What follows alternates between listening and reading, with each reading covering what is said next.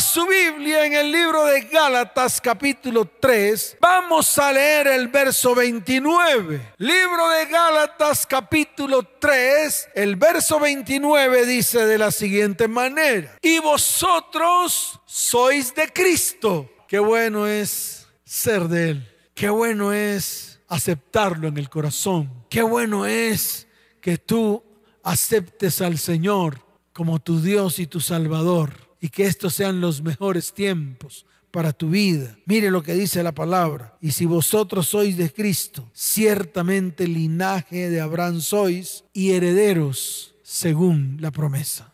Mire, un legado es el aporte espiritual y emocional que es traspasado de padres a hijos, así sea este positivo o negativo. Yo no sé qué tipo de legado recibiste o has recibido de tus papás. Sí, te estoy hablando a ti y también te estoy hablando a ti. No sé qué tipo de legado hayas recibido. No sé si ese legado que has recibido es positivo o negativo. Pero vuelvo y te repito, hoy Dios ha querido descender para enderezar todo lo que está torcido. ¿Cuántos lo creen? Ahora, la herencia son los bienes materiales, físicos, tales como el dinero, propiedades que dejamos a nuestras generaciones siguientes. Por eso, mientras que la herencia es netamente física, el legado es netamente espiritual y se transmite por medio de vivencias diarias con la cual impactamos la vida de nuestros descendientes. Dios le está hablando claro a los papás y a los futuros papás. Sí, así de fácil, para que podamos entender, para que podamos hacer lo recto, para que podamos hacer su obra, para que podamos hacer lo correcto ante sus ojos. Entonces escuche, el legado se transmite por medio de vivencias diarias con el cual impactamos las vidas de nuestros descendientes, ya bien sea buena o ya bien sea mala. Sé que muchos han recibido legados pésimos, malos, legados que han tergiversado propósitos y legados que han tergiversado destinos. Un buen legado, escuche, prepara a los hijos para la vida adulta y les muestra el camino a recorrer el problema de todo esto, escuche bien, radica en todo lo que hemos vivido desde el momento mismo de nuestra concepción. Y aquí me tengo que detener, porque estoy seguro que muchos han recibido legados desastrosos. Muchos han recibido legados de destrucción, de maldición. Muchos han recibido legados que no los llevan a un destino propicio delante de la presencia del Señor. Por eso un legado prepara a los hijos para la vida adulta. Y no solo eso, sino que les muestra el camino a recorrer. El problema radica en todo lo que hemos vivido. El problema radica en todo lo que tú has vivido desde el momento mismo en que fuiste concebido. Sí, y desde ese momento comenzaste a tener vivencias nefastas y desastrosas. Por eso yo les quiero decir algo. Todos, tanto ustedes como yo, tenemos una historia que contar. Sí, Señor. Yo también tengo una historia que contar. Algunos de los que están ahí contarán historias funestas que vivieron desde el mismo momento que fueron engendrados, tales como violencia que vivieron al interior de su familia, insultos, maledicencia, Muchos escucharon cómo se rompían las puertas. Muchos escucharon cómo los vidrios se hacían añicos. Muchos sintieron golpes asestados y muchos no quieren repetir los patrones emocionales, físicos, sexuales, económicos y espirituales de sus padres o de sus abuelos o de sus bisabuelos o de sus tatarabuelos. Los psicólogos, los científicos, los médicos genetistas opinan acerca de la teoría de que como somos, la manera como nos comportamos está determinado por nuestros genes. Es decir, que si el carácter de tu papá o de tu mamá es un carácter mal sano, entonces escuche bien, tú y tú y yo lo vamos a heredar. Otros hablan acerca de la influencia, dicen que esa es la influencia y que eso, eso que vemos a nuestro alrededor, influencia nuestro comportamiento y nuestro carácter. Y nuestro comportamiento y nuestro carácter se determina por el entorno donde vivimos. Pero yo quiero decirle algo porque aquí es donde yo me paro firme y aquí es donde yo les tengo que enseñar. Y aquí es donde viene palabra de parte de Dios y que es importante que tú y yo la conozcamos. ¿Por qué? Porque es necesario tomar decisiones firmes. Si tú y yo creemos en estas dos teorías, y aunque científicamente está comprobado, entonces vamos a estar sumidos en una teoría estática, no modificable de nuestra vida prácticamente que estaríamos condenados a repetir patrones. Y definitivamente nuestra vida no puede ser cambiada. Y lo peor de todo es que esto es lo que está ocurriendo alrededor o al interior de muchas vidas, de muchas familias y de muchas descendencias. Muchos están repitiendo historias y vemos como nuestros hijos también están repitiendo las mismas historias de los padres o de los abuelos o de los bisabuelos o de los tatarabuelos. Mi mamá me decía a mí, tú eres igual a tu papá. Y tal vez lo decía con rabia, porque veía en mi rostro reflejado algunos comportamientos de mi papá, algunas actitudes de mi papá e incluso algunos actos que mi papá hacía, yo también lo hacía. Por eso mi mamá me decía, Luis, tú te pareces mucho a tu papá. Al final, escuche bien, terminé pareciéndome a mi mamá, hasta en la parte física. O sea que prácticamente que la teoría de mi mamá se fue al piso. Mi carácter se empezó a inclinar más por el carácter de mi mamá que por el carácter de mi papá. Entonces nos equivocamos. Escuche bien, qué bueno sería que no repitiéramos historias, porque es muy triste repetir las historias de nuestros padres. Es triste repetir las historias de nuestros abuelos. Es triste repetir las historias de, nuestros bisabuelos y de nuestros tatarabuelos. Escuche esto. Si yo hubiera creído estas dos teorías que le enuncié anteriormente, mi vida y la de mi familia hubiese sido un completo desastre. ¿Saben por qué? Porque yo siempre viví en un entorno muy hostil yo vivía en un entorno de mucha gritería, vivía en un entorno de mucha pelea y mucha contienda, vivía en un entorno de muchas discusiones, vivía en un entorno de incluso de violencia dentro de la familia. Y lo viví. Y déjeme decirle algo, Dios no permitió que esto ocurriese en mi vida. Por eso Él lo primero que hizo fue un cambio y una transformación en mi corazón. Y luego la hizo en mi esposa. Y hoy estamos trabajando conjuntamente para que todos en nuestro hogar seamos prácticamente que transformados. Miren, hay un relato en la Biblia que se encuentra en el libro de Lucas, capítulo 13, verso 11. Vamos allá, yo quiero que lo leamos porque he hablado muchas veces de esta mujer, prácticamente que era una mujer encorvada y he predicado acerca de que llevaba 18 años de tener esa curvatura en su espalda. Y por más de que iba a la iglesia y se presentaba ante los líderes religiosos de la época, ninguno pudo sanar a esta mujer. Y te voy a decir por qué. Porque ninguno fue a la raíz del problema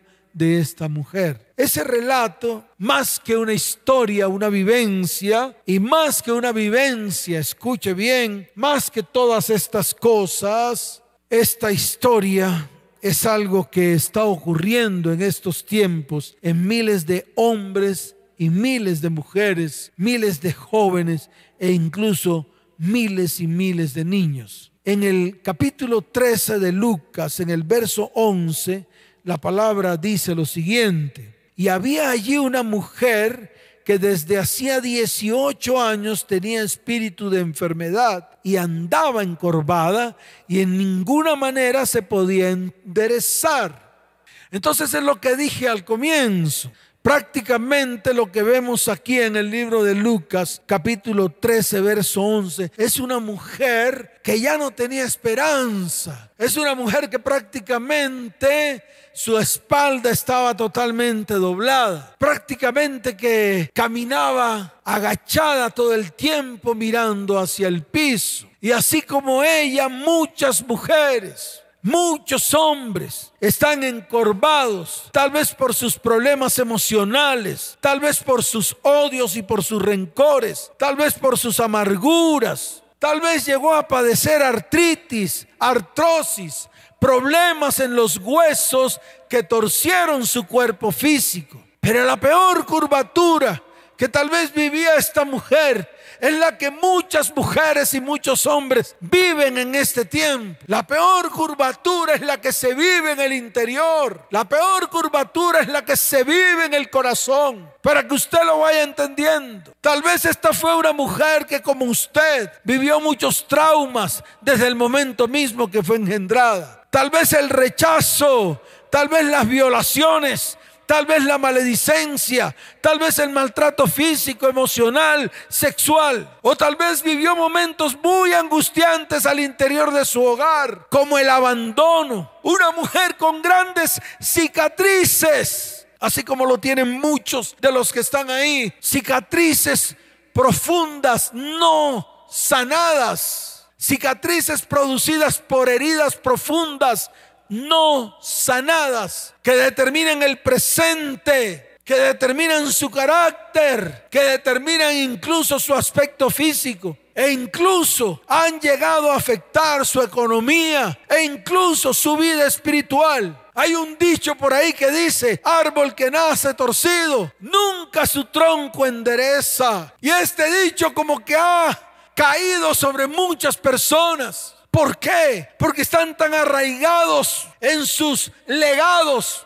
en los legados que han recibido de sus padres, de sus abuelos, de sus bisabuelos y de sus tatarabuelos. Y están sumidos en esos legados, legados que solamente han dejado destrucción, herida, maledicencia, enfermedades, fracasos. Por eso hoy es el día en el cual tenemos que ponernos firmes. Y yo le quiero decir algo a usted. Muchos de nosotros cuando nos vemos torcidos, en vez de sacar esa torcedura a la luz delante de Dios, lo que hacemos es encerrarnos herméticamente para protegernos y bloquear nuestras emociones y nuestros sentimientos. Muchos vienen a la iglesia, muchos van a Dios para que Él toque simplemente una pequeña superficie, porque nuestra vida está sumida en prisiones que no permitimos que Dios entre al interior de nuestra vida. Muchos llevan años y años con asuntos sin resolver y nos encontramos muchos allí atascados, sin poder avanzar en la vida, viendo cómo repetimos historias, no solo nosotros, sino que también los vemos en nuestros descendientes. Hoy es el día, hoy hay una buena noticia. Y la noticia es que aunque el ADN físico, emocional, espiritual es inmodificable, que aunque las vivencias desde el momento mismo en que fuimos engendrados marcaron nuestro presente y nuestro futuro, Dios, escuche, e incluso para aquellos que no creen, Dios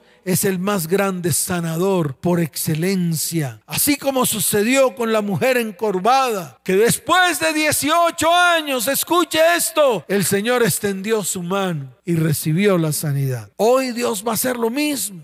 Hoy el Señor quiere extender su mano y quiere traer sanidad a todos los que están allí detrás de las redes sociales, detrás de la radio. Y es importante que nos paremos firmes. Mire, en el libro de Lucas capítulo 13, desde el verso 12 en adelante, dice la palabra del Señor, cuando Jesús la vio, la llamó y le dijo, mujer, eres libre de tu enfermedad. Y puso las manos sobre ella y ella se enderezó luego y glorificaba a Dios. Wow, ¿cuántos de los que están ahí necesitan ese toque de Dios? ¿Cuántos de los que están allí necesitan que Dios extienda su mano? Necesitan que el Señor hoy traiga una sanidad repentina. ¿Saben por qué?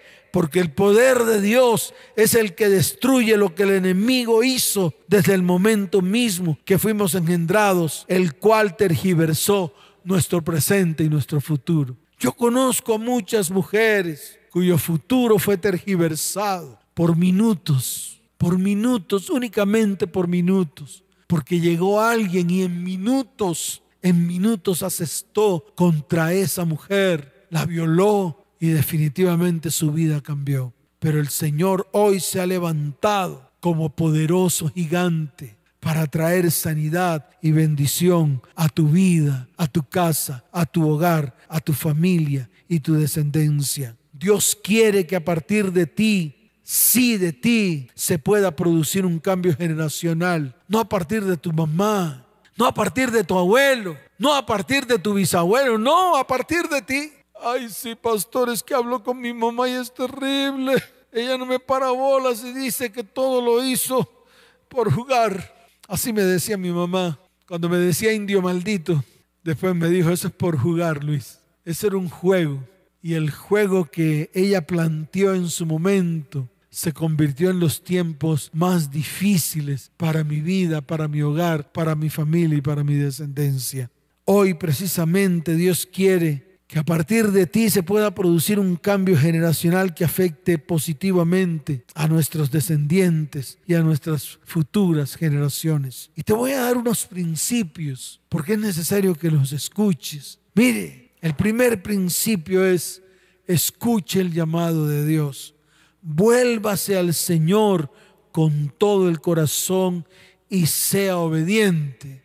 Y le doy esta para que nunca se le olvide la bendición descansa sobre un corazón dispuesto a escuchar, a tener fe en la palabra de Dios y a dejarlo todo por seguir el camino que marcará su familia de generación en generación. Lo segundo, defina su identidad en Dios.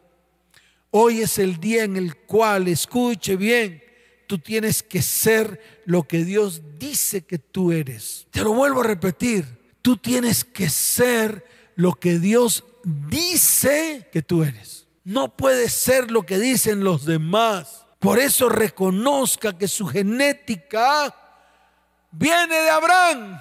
Wow. Cuando yo investigué acerca de esto, me di cuenta que mi genética viene de Abraham. Soy linaje de Abraham tal y como está escrito en el libro de Gálatas capítulo 3, verso 29. No soy cualquiera, soy linaje de Abraham. Esa es mi genética, porque somos los hijos de la fe, descendientes de la cruz de Cristo. Y por lo tanto, escuche bien, somos herederos de la bendición que se originó en Abraham somos los hijos de la fe. Hemos creído en nuestro Señor Jesucristo. Por lo tanto, ya no me llamaré lo que dicen los demás. Ya no me llamaré lo que un día dijeron mis enemigos, que se burlaban y se mofaban y pedían mi destrucción. No, yo renuncio a eso. Yo soy un hijo y un siervo de Dios. A Él le sirvo al Dios de Abraham, de Isaac y de Jacob, es al que sirvo. No sirvo al mundo ni al Dios de mis enemigos. Sirvo al Dios de Abraham, de Isaac y Jacob. Por lo tanto, mi identidad en Dios está bien definida y bien marcada. Ya no me llamaré más lo que dicen los demás que era. Ya no será mi nombre el que me descalificaba Ahora soy el que Dios dice que soy. Lo tercero, sane el dolor del pasado. Mire, usted no podrá heredar un buen legado a las futuras generaciones a partir del legado del dolor. Y te lo estoy diciendo a ti, mamá, y a ti, papá. Y te lo digo de una manera clara. No podemos, a partir del legado del dolor, que heredamos de generaciones pasadas. Por esta razón debemos seguir las siguientes recomendaciones. Número uno, corte con la herencia del dolor que ha impactado su vida, su familia. Pase lo bueno que ha recibido de las generaciones anteriores hacia las generaciones siguientes. Ayude a su familia, especialmente a sus hijos y a sus descendientes, a que se levanten. Suelte el pasado, perdone los errores de sus padres y de sus ascendientes y proyectese hacia el futuro. Si usted no permite que el pasado sea sanado y no deja ir los errores del pasado, usted vivirá como esclavo del pasado. Lo cuarto, haga que nazca una nueva historia en su vida, en su familia y en su descendencia. Y muchos se preguntarán, ¿y cómo comienzo? Mire, Dios nos ha dicho en este tiempo, en el libro de Malaquías, capítulo 4, verso 6, que Él hará volver el corazón de los padres a los hijos y el corazón de los hijos a los padres. Y nosotros hemos creído en esa promesa y se la hemos traspasado a las familias. Yo le, le digo a usted, agarre esa promesa para su vida, agárrela, venga a la iglesia, comience a congregarse acá y déjeme decirle algo que llegará el momento en que Dios extenderá su mano de bondad y misericordia y comenzará a cumplir todas las promesas que ha preparado para tu vida, para tu hogar, para tu familia y para tu descendencia. Escuche esto, porque yo se lo voy a decir de una manera muy clara. Escúchelo con atención. Si yo hubiese hecho caso a lo que dijeron de mí, nunca me hubiese podido levantar y tal vez hubiese sido el reír de todos mis enemigos. Y tal vez ellos me hubieran señalado como ese que nunca sirvió para nada. Así de sencillo es. Pero un día, con base a lo que me dijeron, busqué una palabra en el libro de Ezequiel, capítulo 17. Y se lo voy a mostrar y se lo voy a declarar para que usted vea para dónde vamos y cuál es el objetivo por el cual Dios me ha llamado. Ha llamado a un grupo de líderes y de pastores para que juntos hagamos una tarea crucial y es la sanidad de las familias y los descendientes de la tierra. Dios me entregó esta palabra que está en el libro de Ezequiel capítulo 17, verso 22, que dice, así ha dicho Yahweh el Señor. Escuche bien, porque un día me dijeron que me iba a secar, que no iba a servir para nada un día me dijeron eso, maldijeron mi vida. Y yo quiero decirles algo, yo de una vez tomé esta palabra que dice, tomaré yo del cogollo de aquel alto cedro y lo plantaré. Era el Señor confirmándome que Él mismo fue el que me arrancó, me quitó de aquel alto cedro. Me arrancó y me plantó, dice la palabra y lo plantaré del principal de sus renuevos. Cortaré un tallo y lo plantaré sobre el monte alto y sublime. Eso fue lo que hizo conmigo. Me arrancó, me arrancó de aquel árbol grande, alto, y me plantó sobre el monte alto y sublime. Dice el verso 23, en el monte alto de Israel lo plantaré. Y aquí viene la palabra y la promesa y alzará rama y dará fruto y se hará magnífico cedro y habitarán debajo de él todas las aves de toda especie, a la sombra de sus ramas habitarán. Eso es lo que está pasando. El Señor, por su infinita bondad y misericordia, por su regalo inmerecido, en este tiempo está levantando esta iglesia, está levantando a mí, estoy levantando ramas y ramas, pero ¿sabes para qué? Para poder ir a las familias de la tierra, para que sean sanas, para que se vuelvan a Dios con todo el corazón, para que se arrepientan, para que disfruten de las promesas que Dios les ha entregado. Y le doy gloria y honra al Señor porque las ramas se están expandiendo y debajo de ellas están habitando miles de aves de toda especie. Y muchos, escuche, se están sanando, muchos están recibiendo milagros y prodigios. Muchos están recibiendo bendición. Muchos están siendo restaurados y restituidos. Falta usted.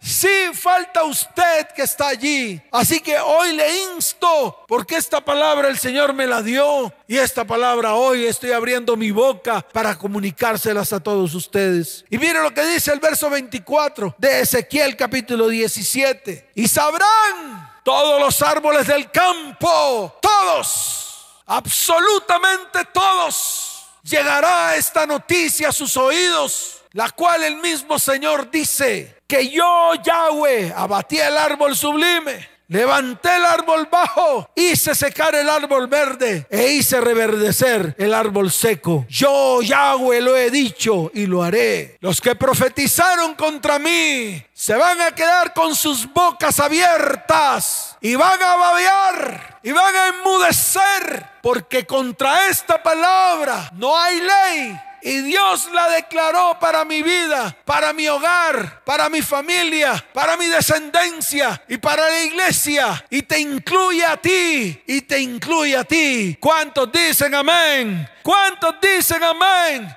Dele fuerte ese aplauso al Señor, fuerte ese aplauso al Rey de Reyes y al Señor de Señores. Por eso yo te digo a ti, haga que nazca una nueva historia en tu vida, en tu familia y en tu descendencia. Sea el Abraham de su familia, el primero en hacerlo diferente. Alguien se tiene que levantar a escuchar el llamado y recibir la promesa. Y ese alguien tiene que ser tú. Escucha tú, Alguien debe ser el Abraham que dice, el dolor, la ruina, la escasez no impactará a mi siguiente generación. ¿Cuántos dicen amén? Dele fuerte ese aplauso al Señor, fuerte ese aplauso al Rey de Reyes y al Señor de Señores. Y por último, tome una promesa de Dios que le proyecte hacia su futuro, así como el Señor me dio esta promesa a mí.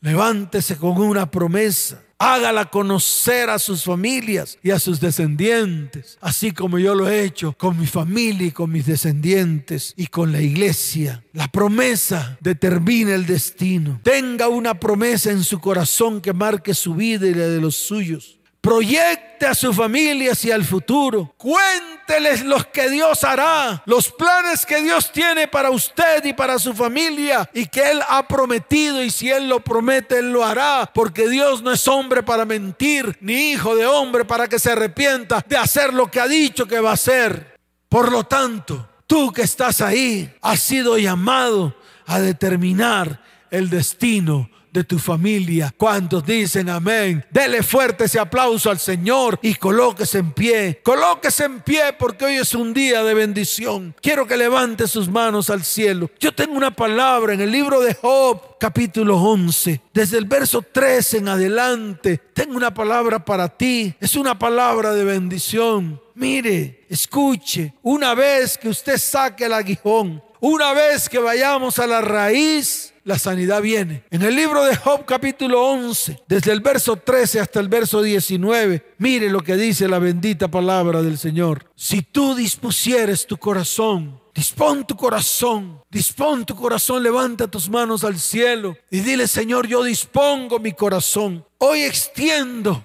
a ti mis manos, porque no tengo a nadie más de quien agarrarme, sino de ti. Porque no tengo nadie más que me defienda sino tú. No tengo nadie más, Señor, que me levante sino tú. Señor, así como dice el verso 14, toda iniquidad que hay en mi mano, hoy la he hecho fuera de mi vida, de mi casa, de mi hogar, de mi familia y de mi descendencia. Hoy no consiento que more en mi casa la injusticia. Eso es lo que determino en mi corazón. Y eso es lo que tú también vas a determinar en tu corazón. Y quiero que te quede claro, porque son los buenos tiempos que Dios ha preparado para ti. Ahora escucha lo que Dios te dice. Sí, ahora viene la promesa, porque el Señor dice de la siguiente manera, levanta tus manos, cierra tus ojos, porque el Señor te dice, entonces levantarás tu rostro limpio de mancha, serás fuerte y nada temerás. Olvidarás tu miseria o te acordarás de ella como aguas que pasaron. Escucha lo que te dice el Señor.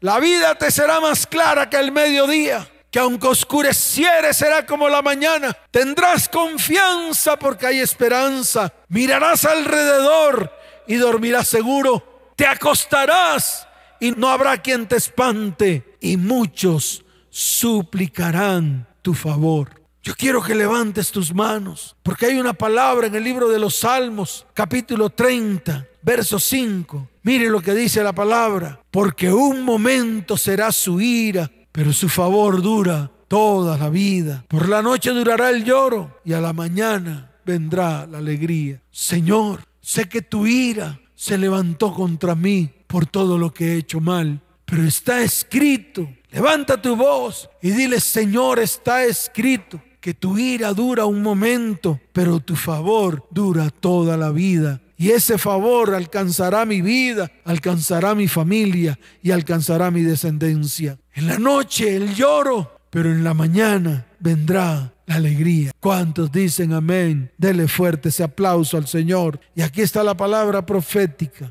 En el libro de Ezequiel, capítulo 16, desde el verso 6 en adelante, yo quiero que todos absolutamente todos escuchemos esta palabra profética que Dios tiene para su iglesia. Palabra profética para la iglesia en estos tiempos de dificultad, en estos tiempos tal vez en la cual no vemos propósito y destino. Mire, escuche bien, así te dice el Señor, y yo pasé junto a ti y te veí sucia en tus sangres, y cuando estabas en tus sangres te dije, vive Hoy el Señor le dice a su iglesia, vive. Sí, te dije cuando estabas en tus sangres, vive, te dice el Señor. Te hice multiplicar como la hierba del campo y creciste y te hiciste grande y llegaste a ser muy hermosa. Tus pechos se habían formado y tu pelo había crecido, pero estabas desnuda y descubierta. Esa es la condición de la iglesia, mas el Señor te dice, y pasé yo otra vez junto a ti y te miré, y he aquí que tu tiempo era tiempo de amores, y extendí mi mano sobre ti y cubrí tu desnudez, y te di juramento, y entré en pacto contigo, dice Yahweh el Señor, y fuiste mía.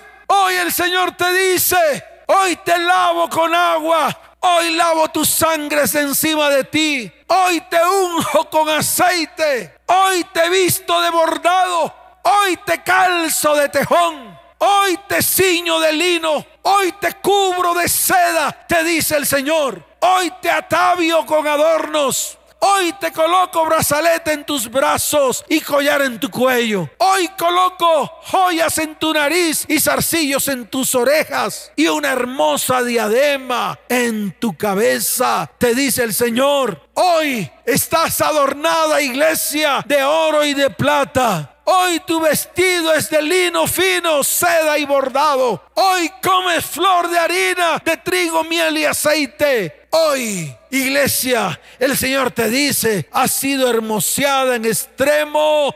Hoy te hago prosperar de una manera especial, te dice el Señor. Levanta tus manos y dile, Señor, gracias por estos tiempos tan especiales. Señor, bendecimos tu santo nombre por estas promesas tan grandes, especiales para mi vida, mi casa, mi hogar y mi familia. Y te doy gracias en el nombre de Jesús. Amén y amén. Dele fuerte ese aplauso al Señor. Fuerte ese aplauso al Rey de Reyes. Fuerte ese aplauso al Señor de Señores. Y tú que estás ahí, que vienes por primera vez a estas charlas. Coloca tu mano en tu corazón, levanta tu mano derecha y dile, Señor Jesús, hoy te acepto como mi único y suficiente Salvador. Te pido que escribas mi nombre en el libro de la vida y no lo borres jamás. Señor, extiende tu mano de bondad y misericordia sobre mí. Que vengan los mejores tiempos de bendición para mi vida, mi casa, mi hogar mi familia y mi descendencia en el nombre de Jesús. Si necesitas ayuda, ahí está apareciendo el número de WhatsApp, el 320-315-9990. Escribe, necesito ayuda estaremos extendiendo nuestras manos de bondad y misericordia. Que así como Dios ha hecho conmigo y con nosotros, también hará contigo, con tu familia y con tu descendencia. Y tu iglesia, escuche, iglesia, levanta tus manos al cielo. Voy a orar por ti. Padre, bendice a tu iglesia. Señor, has dicho de ella cosas maravillosas. Señor, yo te pido que así como extendiste tu mano sobre la mujer encorvada, hoy lo hagas con tu iglesia. Señor, que tú puedas decirle a tu iglesia hoy, tu enfermedad ha sido quitada. Por lo tanto, quedas derecha en el nombre de Jesús. Padre, te doy la gloria y la honra. Señor, que las bendiciones lleguen a tu iglesia, que se abran las ventanas de los cielos. En el nombre de Jesús. Amén y amén. Les amo con todo mi corazón. Que el Señor les bendiga y que el Señor les guarde de una manera sobrenatural. nos vemos. Chao, chao.